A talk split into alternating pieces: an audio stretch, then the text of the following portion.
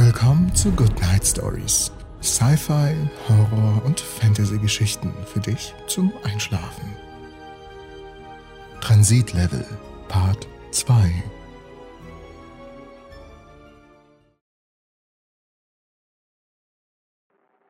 Cleo schraubte an ihrer Hologrammkonsole herum und holte die glühende Akkretionsscheibe ins Zentrum des Bildwürfels. Vor sich hin brummend justierte sie den Fokus bei Sagittarius A Stern. Etwa dorthin, wo das supermassive schwarze Loch zu vermuten war. Sie stupste mich mit dem Ellbogen an. Das hier meint unsere neue Freundin, ließ sie knurrend verlauten. Sie wollen unsere drei Schiffe so nah heranbringen, dass wir in diese Zone hier kommen. Siehst du? Hier, genau an den Rand der temporal verzerrten Gravitationswirbel. Ganz schön nah, antwortete ich zerstreut, während ich meine neue Berechnung innerlich ein achtes oder neuntes Mal neu überprüfte. Sie wandte sich nun direkt an mich. Hörst du mir überhaupt zu? wollte sie wissen. Oder bist du mit deinen Gedanken immer noch beim Mittagessen? Bitte was? Sie entließ einen verächtlichen Laut. Willkommen unter dem Lebenden, knurrte sie. Und nun sag mir, was passiert, wenn du so etwas wie eine Materieansammlung, ein Klumpen Masse also, ein Asteroiden, einen Planeten oder gar einen Stern in diesen Bereich hier hineinbringst? Na komm schon, was geschieht dann wohl? Ich hob den Kopf und starrte einen Augenblick auf den großartigen, aber auch beängstigenden Anblick der glühenden Massewirbel, die sich vor mir im Hologramm ausbildeten, während die von der Akkretionsscheibe eingesaugten Partikel sich dehnten, als wären sie aus Gummi.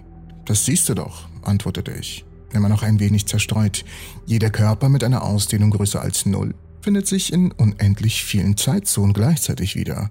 Alle Bereiche einer Masse, die näher am Ereignishorizont liegen als ihr entferntester Punkt, folgen einem immer langsamer werdenden Zeitablauf. Genau, brummte Cleo. Jegliche Masse wird spaghettisiert, wie es Stephen Hawking ausdrückte. Das wollen sie sehen. Das wollen sie dokumentieren. Sie bringen unsere Schiffe also nur deshalb in diese Hölle, um uns herausfinden zu lassen, wie man diesen Effekt der logarithmischen Verzerrung der Materie draußen in den interplanetaren Bereich künstlich erzeugen kann. Sie schwieg, aber ihr Schweigen enthüllte nur allzu deutlich ihre erschreckend bedrohlich wirkenden Gedankengänge. Als Waffe und ließ sich fassungslos. Für Gewalt und Krieg? Wen, um Gottes Willen, wollt ihr denn mit solch grausamen Waffen aus dem Universum tilgen?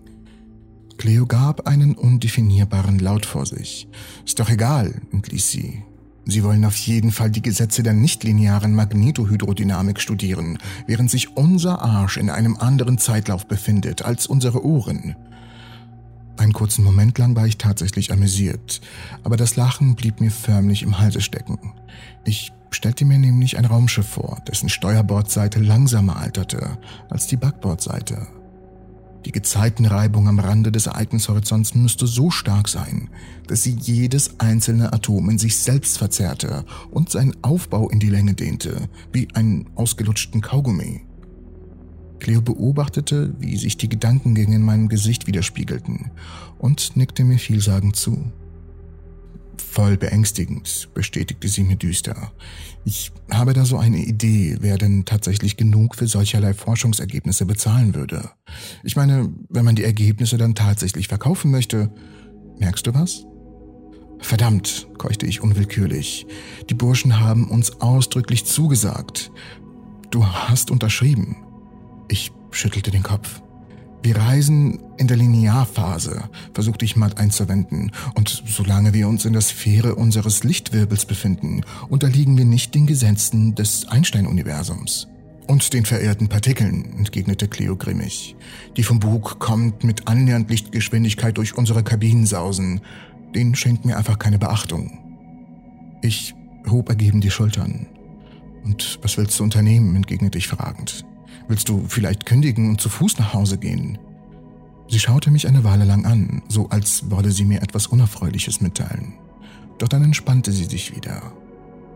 Wir haben uns wie kleine Kinder aufs Kreuz legen lassen, stellte sie schließlich gefasst fest. Und die verdammten Schweine wussten ganz genau, dass wir erst erst merken, wenn uns die Schuhsohlen rauchen. Die Katastrophe begann, als ich mich nach dem Mittagessen daran machen wollte, Kirsten Irene durch ein Zusatzprogramm zu veranlassen, eine allzu starke Annäherung an die kritischen Bereiche zu verhindern. Doch mein Hologramm fing an zu blinken und der Automat simulierte ein Alarmsignal. Kein Zugriff auf die Kernroutinen, meldete die mechanische Stimmsimulation.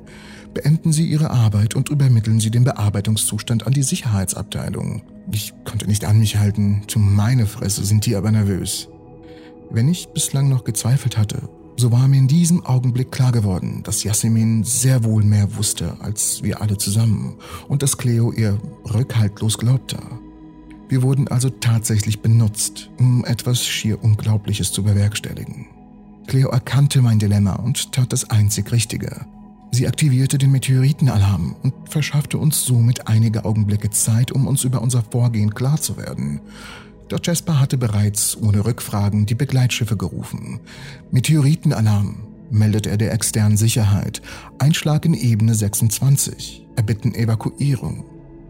Wir würden, so hoffe er anscheinend, von dem Rettungsbesatzung auf eines der Begleitschiffe übernommen werden.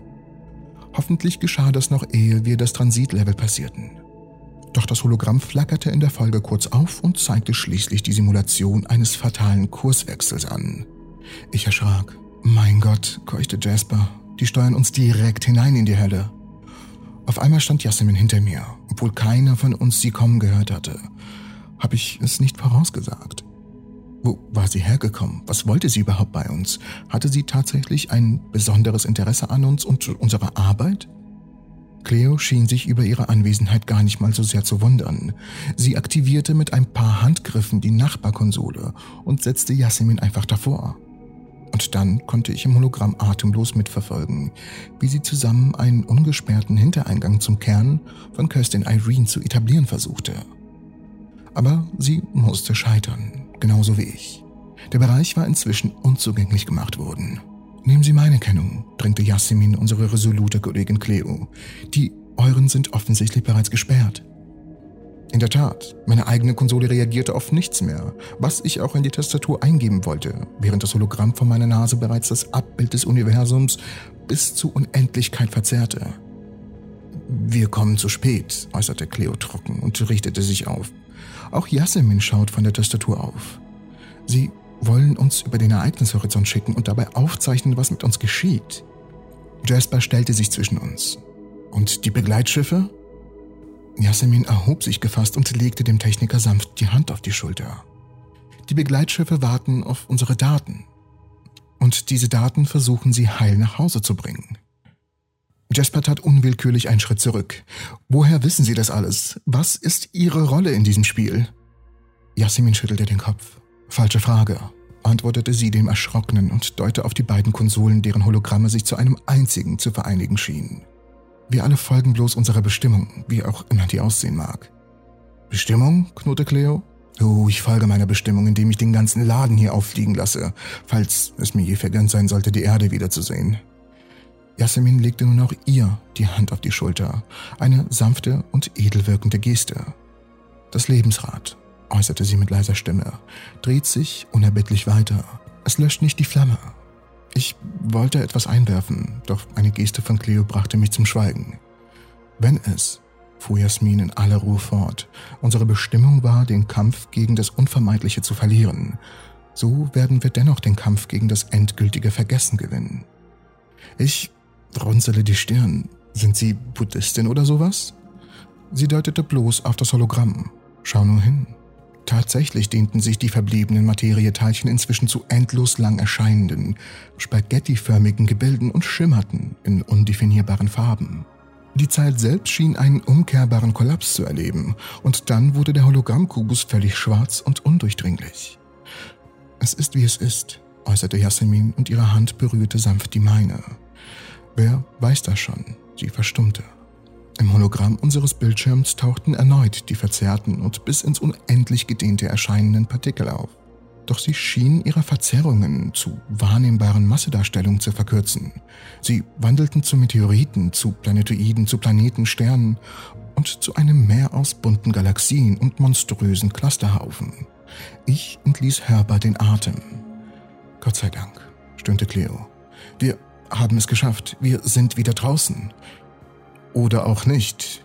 Jasper orientierte den Darstellungsbereich des einen der beiden Hologramme nach hinten, auf einen Bereich hinter dem Heck des Schiffs und deutete darauf. Das supermassive schwarze Loch liegt hinter uns. Wie auch immer, wir entfernen uns von dem Ereignishorizont. Dafür spinnen die Sternkarten, äußerte Cleo in ihrer trockenen Art. Kirstin Irene findet nichts da draußen, das sie in ihren Datenbanken haben und kennen sollte.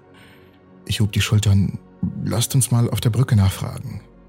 Yasemin wandte sich an mich und ich drohte trotz allem erneut in ihren dunkelbraunen Augen zu versinken. Aber sie sagte etwas, das mich wieder in die Gegenwart brachte.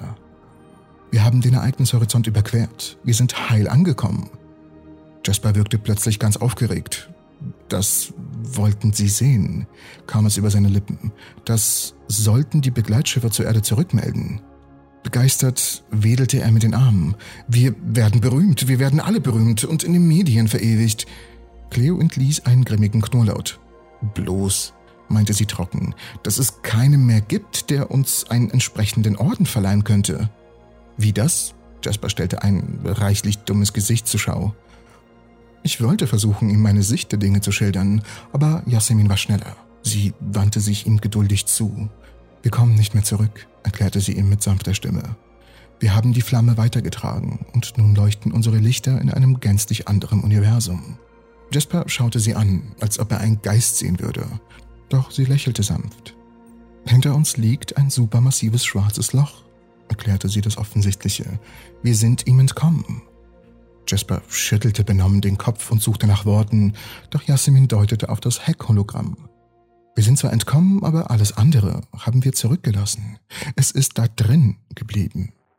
Jasper starrte verblüfft auf die sich optisch langsam verkleinernde Aggressionsscheibe. Das schwarze Loch selbst war natürlich aus unserer neuen Perspektive keineswegs sichtbar, aber jeder wusste, dass es da war. Leck mich, entfuhr es Cleo. Das ist doch kein Science-Fiction-Film. Ich schöpfte Atem, um ihr zu antworten, aber Yasemin hob beide Hände so, als wolle sie uns beschwichtigen. Ihre Gestalt schien mit einem Mal wie die eines Engels. Mir blieb die Antwort förmlich im Halse stecken, denn wie ich die junge Frau da vor mir so anstarrte, erinnerte ich mich plötzlich ganz deutlich an ein Heiligenbild, das meine Mutter im Wohnbereich des Hologrammhintergrunds eingerichtet hatte. Ich schiel, als wolle Cleos Kinnlade herunterklappen. Himmel und Herrgott, und Sie kam nicht weiter. Jasper hob hilflos die Schultern. Er sah unglücklich aus. Wir kommen nicht mehr heim, richtig? Yasemin senkte ihre schlanken Hände und ließ sie an den Seiten herumbaumeln. Dann schüttelte sie leise den Kopf. Ich kann nicht voraussagen, äußerte sie dann mit sanfter Stimme, wie die Religionsvertreter unter den Menschen des Labors das sehen werden.